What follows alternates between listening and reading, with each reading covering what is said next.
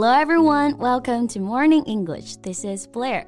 Hi everybody, 欢迎大家收听早安英文. This is Norah. Norah, do you have aviophobia? Aviophobia? Do you mean fear of flying? 对，aviophobia 就是我们通俗说的恐飞症，就不敢坐飞机。No, I don't. I love traveling by air. I mean, it just saves you so much time when you go somewhere far and imagine the view you can get when sitting on a plane and looking out the window. Yeah, yeah, yeah. I got all that. 坐飞机确实方便省时间，而且景色无敌啊。嗯，But you have to admit that plane rides are stressful with all the turbulence and everything. Yeah, I can't understand that.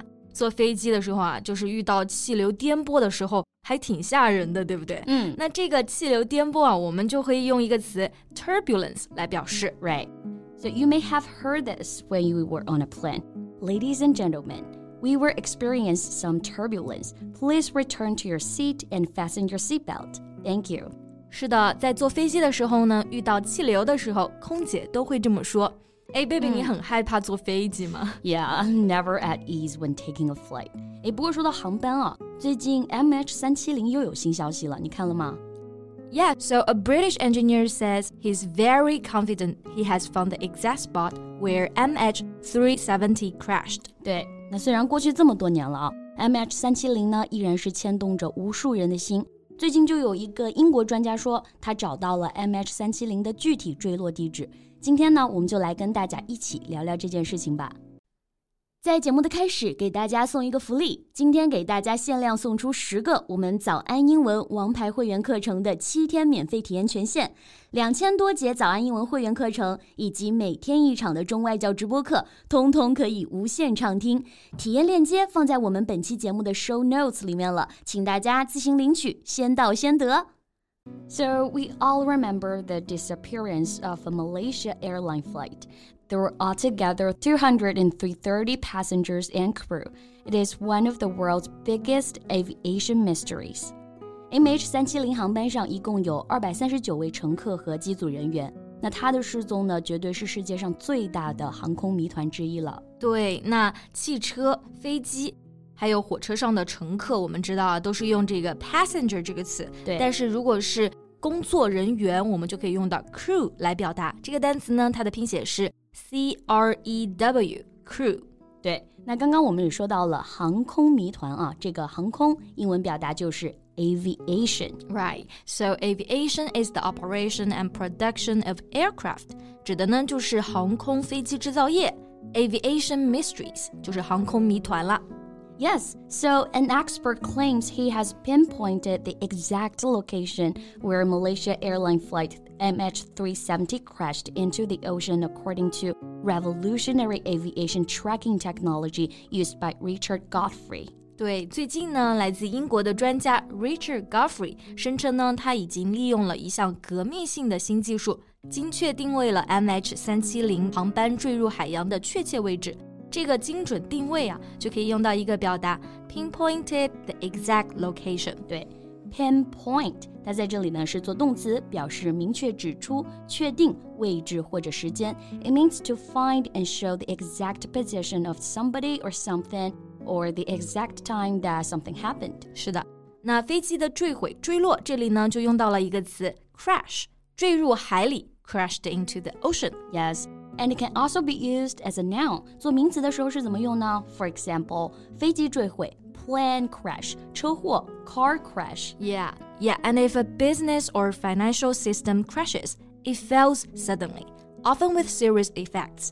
企业或者是金融机构突然的垮台倒闭，我们也可以用这个 crash 来表示。Yes, so here's an example the company crashed with debts of fifty million dollars。那家公司啊，由于负债五千万美元而宣告破产了。嗯，那之所以能够精准定位呢，是因为利用了一项革命性的新技术。这个革命性英文的表达就是 revolutionary。Yes, so the word revolutionary is an adjective，是个形容词啊。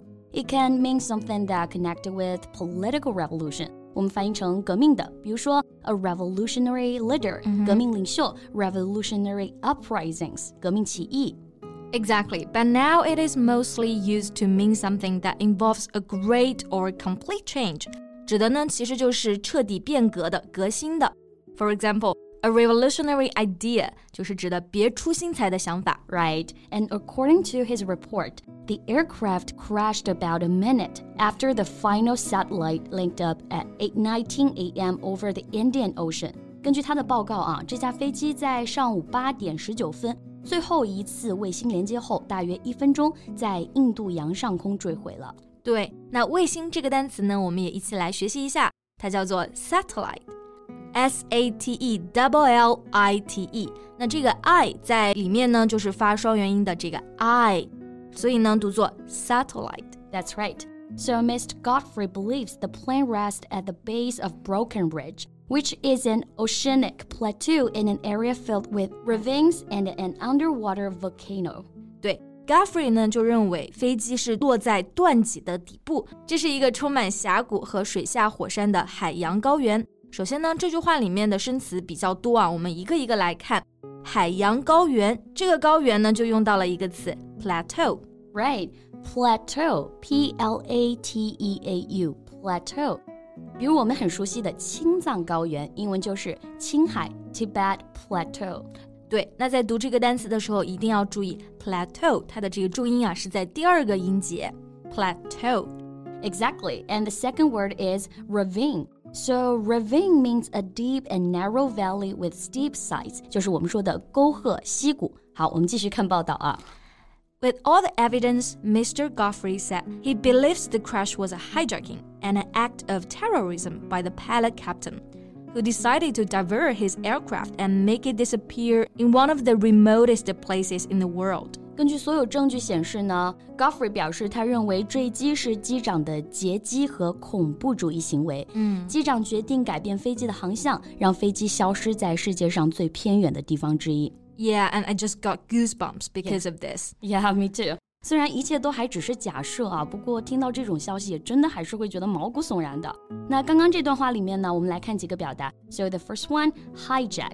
对，hijack 这里呢并不是跟 Jack 说 hi 啊。If someone hijacks a plane or other vehicles, they legally take control of it by force while it is traveling from one place to another，就是我们说的劫持、劫机。 Yes, for example, two men try to hijack a plane. 这两名男子试图劫持一架飞机。嗯，那这种劫机的行为肯定就属于恐怖主义行为了。那这个呢，英文表达就是 terrorism。 Yes, terrorism. 后面去掉 m 加上 i s t 就变成人 terrorist，就表示恐怖分子。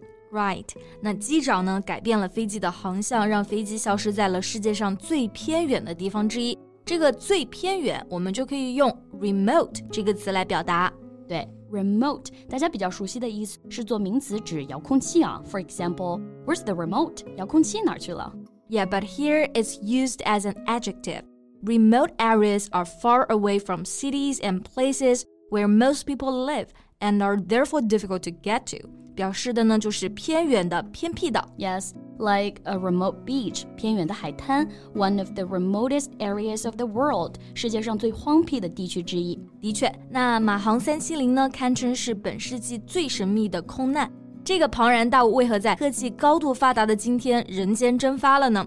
两百三十九位乘客身处何地？机长又有什么不可告人的秘密呢？这一切呢，都要等 MH 三七零被打捞之时才能够解开。尽管事故已经过去七年之久啊，对于很多人来说呢，马航三七零航班失事仍然是无法忘却的痛苦回忆。尤其是对于乘客家属来说，这七年每一天都是度日如年的。对，那最后呢，还是希望事情的真相早日水落石出。嗯，那我们今天的节目就到这里了。Thank you so much for listening. This is Norah. And this is Blair. See you next time. Bye. 今天的节目就到这里了。如果节目还听得不过瘾的话，也欢迎加入我们的早安英文会员。成为会员，您就可以无限畅听我们每天一场免费的中外教直播课，以及两千多节原创系统课程了。今天我们限量送出十个七天免费试听权限，试听链接放在我们本期节目的 show notes 里了，请大家自行领取，先到先得。